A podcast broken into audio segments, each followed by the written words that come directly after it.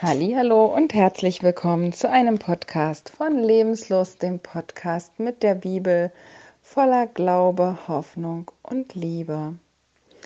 Mein Name ist Christine und wenn du schon ein paar Podcasts von mir gehört hast, dann weißt du, dass mich die Zusammenhänge der Bibel besonders interessieren, dass ich die Bibel viel studiert habe in ihren ja in ihrem ursprünglichen Kontext, was die Kultur, was die Gedanken angeht, der alten Rabbiner.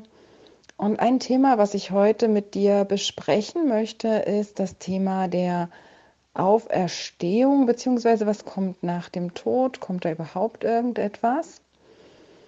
Und ähm, wir befinden uns ja gerade in der Zeit der Herbstfeste laut Gottes Kalender. Ich hatte beim letzten Mal etwas erzählt über Yom Kippur und gestern war der erste Festtag vom Laubhüttenfest.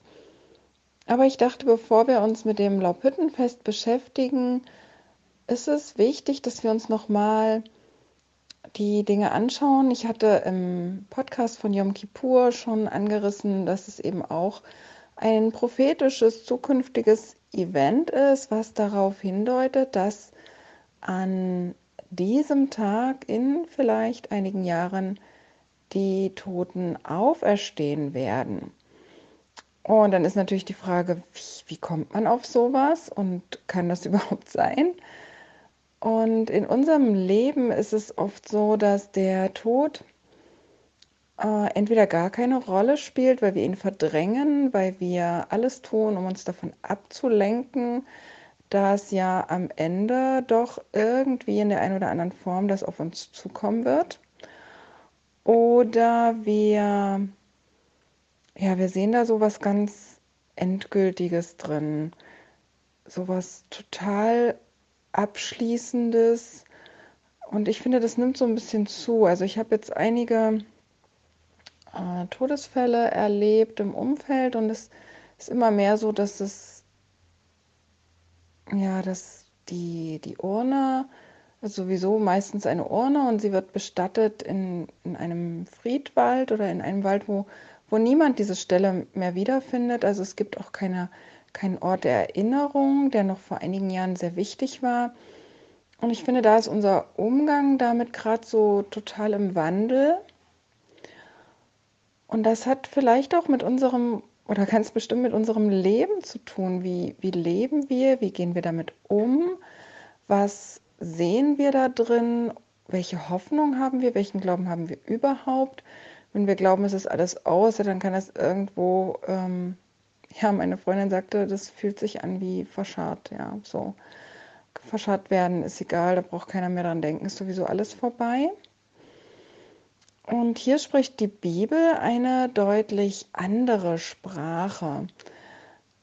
Diese Herkunft des Menschen hatte ich ja schon öfter gesagt, ist die Idee, dass Gott diese Idee hatte, ja, dass kein Mensch zufällig entsteht. Ich, ich kann auch keinen Menschen machen, mm, sondern es ist eine Idee Gottes. Und Gott nimmt das Leben und wer schon einmal einen Toten gesehen hat, der weiß, dass diesem, also es sieht aus, als wenn ein Mensch dort liegt und schläft, aber es fehlt dieser, dieser gewisse Funke. Es fehlt einfach was. Es ist etwas weg, was vorher da war. Und ich habe das ganz krass bemerkt, als ich, ähm, als mein Vater verstarb und ich wollte ihn noch mal sehen, um diese, diese Tatsache überhaupt begreifen zu können. Und ich hatte das Gefühl, es ist nur noch eine Hülle da. Mein Vater fehlt, er ist gar nicht mehr da. Es gibt ja auch Untersuchungen durchaus, äh, da hat jemand eine Studie gemacht und hat also Menschen äh, gewogen. Da war an dem Bett eine, eine Waage angebracht, äh, vor dem Tod und nach dem Tod, um die Seele beweisen zu können. Und es war tatsächlich so, dass der Leib vor und hinterher eine Differenz des Gewichtes aufwies. Mm, die, die Bibel lehrt uns, dass Gott den Menschen in seiner Hand hält, egal ob im Leben oder im Sterben. Und ich danke besonders äh, Rabbiner Yirmiyahu Ullmann für seine Studien auf diesem Gebiet. Er hat da ganz viel zusammengetragen, ganz viel studiert und gelehrt und einiges davon möchte ich euch heute auch hier in diesem Podcast mit vorstellen. Natürlich ähm, müssen wir das jetzt versuchen, ein bisschen knackig zusammenzufassen. In der Bibel gibt es einige sehr deutliche Stellen. Äh, und die deutlichste davon ist, glaube ich, Hesekiel 37. Da wird also erzählt, wie Gott und Hesekiel sich unterhalten. Und Hesekiel sieht ein ganzes Feld voller Totengebeine und Gott bringt nach und nach eben wieder äh, Fleisch und Sehnen und Muskeln und alles Mögliche an diese Gebeine. Und dann gibt er auch seinen Geist in sie, dass sie wieder lebendig werden, ja, dass ihre Seele zurückkehrt. Und er sagt zum Schluss, siehe, ich will eure Gräber auftun und hole euch, mein Volk, aus euren Gräbern herauf und bringe euch ins Land Israels. Und äh, Rabbiner Yemiyahu Ullmann fragt, warum verstehen wir das nicht metaphorisch? Und dann zitiert er einen Vers aus Daniel, den letzten Vers des Daniel-Buches. Da sagt Gott zu Daniel oder der Engel, Du aber, Daniel, geh hin, bis das Ende kommt und ruhe, bis du auferstehst zu deinem Erbteil am Ende der Tage.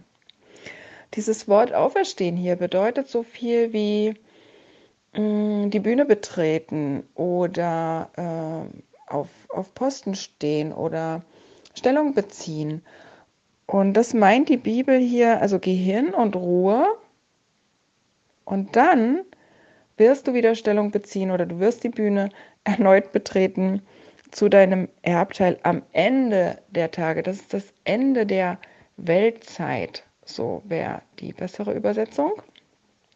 Also haben wir hier schon sehr, sehr deutliche Stellen, die uns zeigen, dass nicht alles aus ist, dass Gott seine Ideen nicht im, im Leeren verpuffen, sondern dass Gott diesen, diesen Menschen, den er kreiert hat, diese Seele, die er kreiert hat, nicht, nicht verschwinden lässt, sondern einfach ruhen.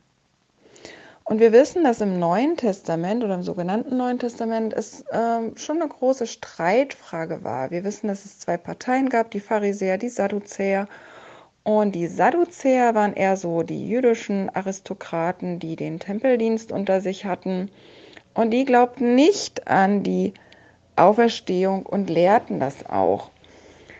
Und das ist äh, eine schwierige Lehre. Wir wissen, wie das bei uns war im Mittelalter, ne? dass gerade die, die, die Ärmeren und ähm, die einzige Hoffnung war auf die Auferstehung, auf ein besseres Leben, um das hier durchhalten zu können.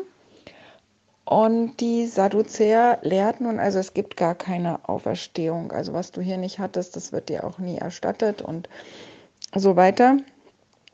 Und so wird Jeschua auch mit der Frage konfrontiert. Wir lesen das in äh, den drei Evangelisten Matthäus, Markus und Lukas, äh, dass sie also zu ihm kommen und ihn darüber befragen, weil sie wissen, dass er an die Auferstehung glaubt. Jeschua ist ja ganz klar ein Pharisäer gewesen und er glaubte und lehrte die Auferstehung der Toten.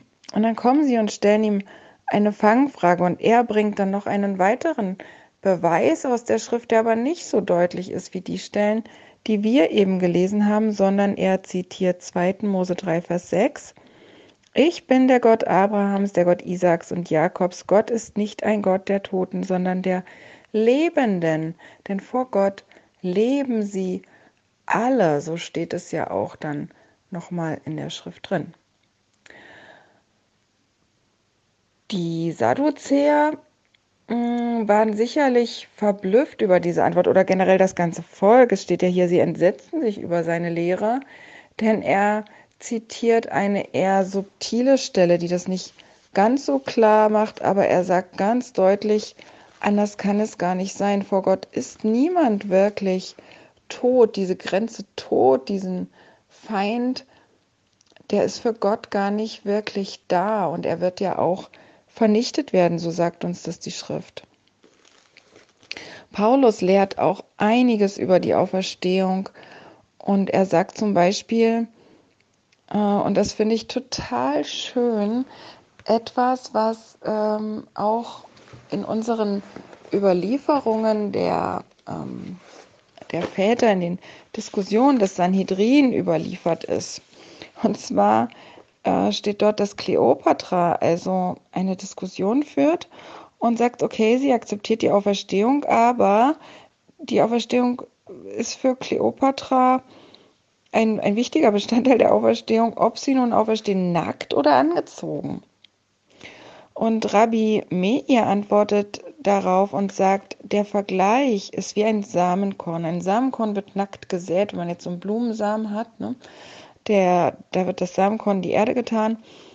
Und die Pflanze steht auf, gekleidet. Ja? Also die, die Blüte hat Blätter und äh, sieht wunderschön aus.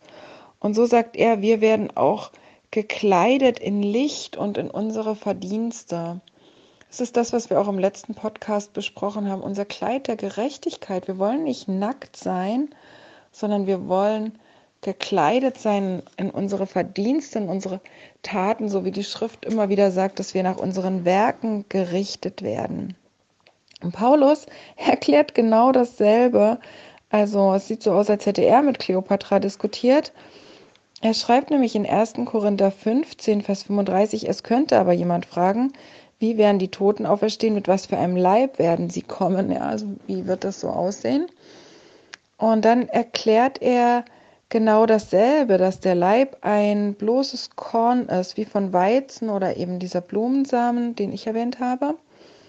Und Gott gibt äh, einen Leib und ähm, wie das aufersteht, diese himmlischen Körper, sagt er, die sind unterschiedlich. So wie die Blumen unterschiedlich sind, so ist auch unser Lohn unterschiedlich im Himmel und genauso wird auch unser himmlischer Körper eine ganz andere Bekleidung oder ein ganz anderes Aussehen haben. Er vergleicht das hier, einen anderen Glanz hat die Sonne, einen anderen Glanz hat der Mond, einen anderen Glanz haben die Sterne.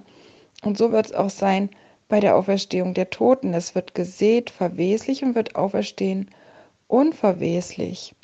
Es wird gesät ein natürlicher Leib und es wird auferstehen ein geistlicher Leib. Und er erklärt das dann total schön. Es lohnt sich also nochmal diese Korintherstelle auch zu lesen. Und die Stelle, die natürlich am deutlichsten die Auferstehung beschreibt, steht im Thessalonicher Brief. Die hatte ich auch schon zitiert, als wir über Yom Kippur gesprochen, äh, beziehungsweise Rosh Hashanah gesprochen haben, über diesen Tag des Posaunenschalls. Und da sagt Paulus hier auch in 1. Thessalonicher 4 ab Vers 13, wir wollen euch aber, liebe Brüder, nicht im Ungewissen lassen über die, die entschlafen sind, also gestorben sind, damit ihr nicht traurig seid, wie die, die keine Hoffnung haben. Denn wenn wir glauben, dass Jeschua gestorben und auferstanden ist, so wird Gott auch die, die entschlafen sind, durch Jeschua mit ihm einherführen, also bringen und tragen. Sie werden alle wieder da sein. Und er sagt, das sagen wir euch mit einem Wort des Herrn, dass wir, die wir leben und übrig bleiben, bis zur Ankunft des Herrn, denen nicht zuvorkommen werden, die entschlafen sind. Also Paulus sagt ganz klar, wir werden nicht eher bei Jeshua sein als die, die schon gestorben sind. Wir werden ihnen nicht zuvorkommen, sondern wir werden das gemeinsam erleben. Und ich weiß gar nicht, wo die Idee herkommt, dass ähm, manche lernen, oder ich, ich weiß schon, wo die Idee herkommt, die ist auch gar nicht so alt, dass erzählt wird, einige wären schon im Himmel oder die Toten gehen in den Himmel.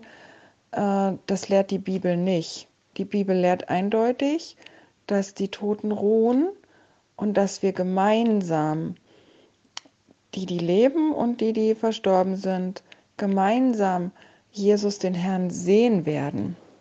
Nämlich er selbst, der Herr, wird, wenn der Befehl ertönt, wenn die Stimme des Erzengels und das Schofar Gottes erschallt, herabkommen. Und dann werden zuerst die Toten, die im Messias gestorben sind, auferstehen. Und dann werden wir, die wir leben und übrig bleiben, zugleich mit ihnen dem Herrn entgegenkommen. Also es gibt, es gibt nicht zweimal.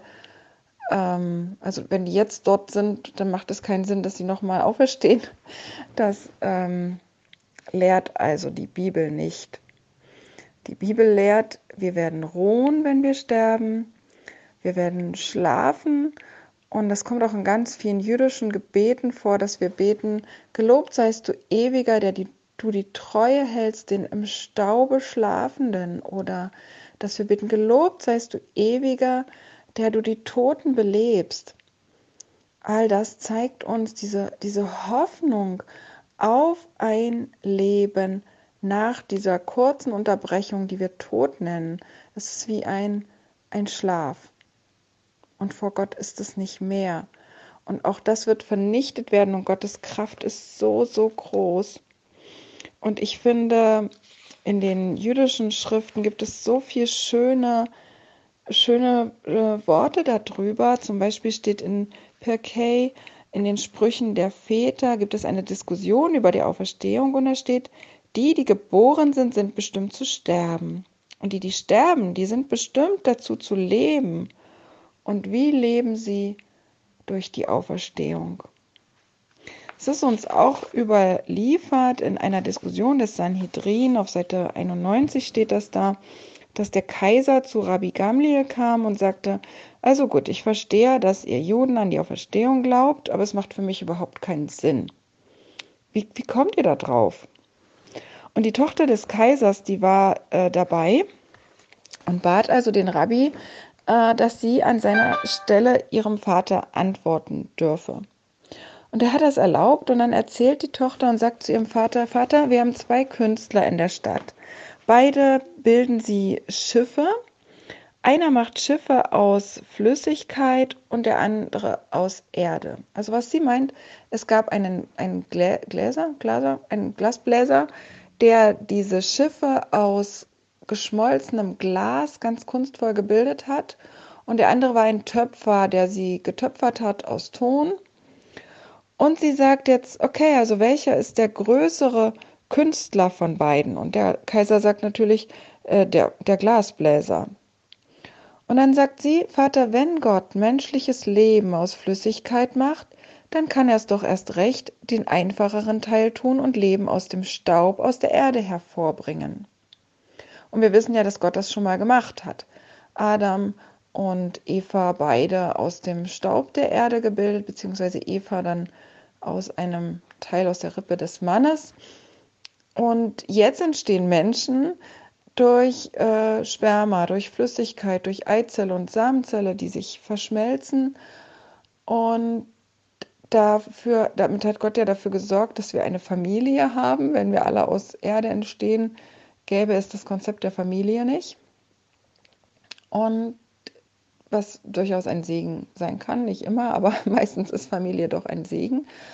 Und wenn Gott das kann, dann ist es ihm doch auch möglich, uns wieder zu beleben aus dem Staub dieser Erde und uns neu zu machen mit diesem unverweslichen, unkaputtbaren super Leib. Und wenn wir uns bei den Blumen das angucken oder bei den Früchten oder gerade jetzt, wenn so viel Erntedankfreude zum Beispiel auch da ist, an dem, was wir ernten, wenn wir sehen, was wir gesät haben und das, was wir ernten, wow, was ist das für ein Unterschied? Und wenn wir das so betrachten, dass wir den Körper in die Erde legen wie einen Samen, was wird da auferstehen? Was wird Gott da machen? Ich bin echt gespannt und ich freue mich total und ich finde es so schön, dass die Orte, die jetzt zu, zu unseren Orten der, der tiefsten Trauer zählen, wenn wir an einem Friedhof stehen, an einem Grab eines geliebten Menschen,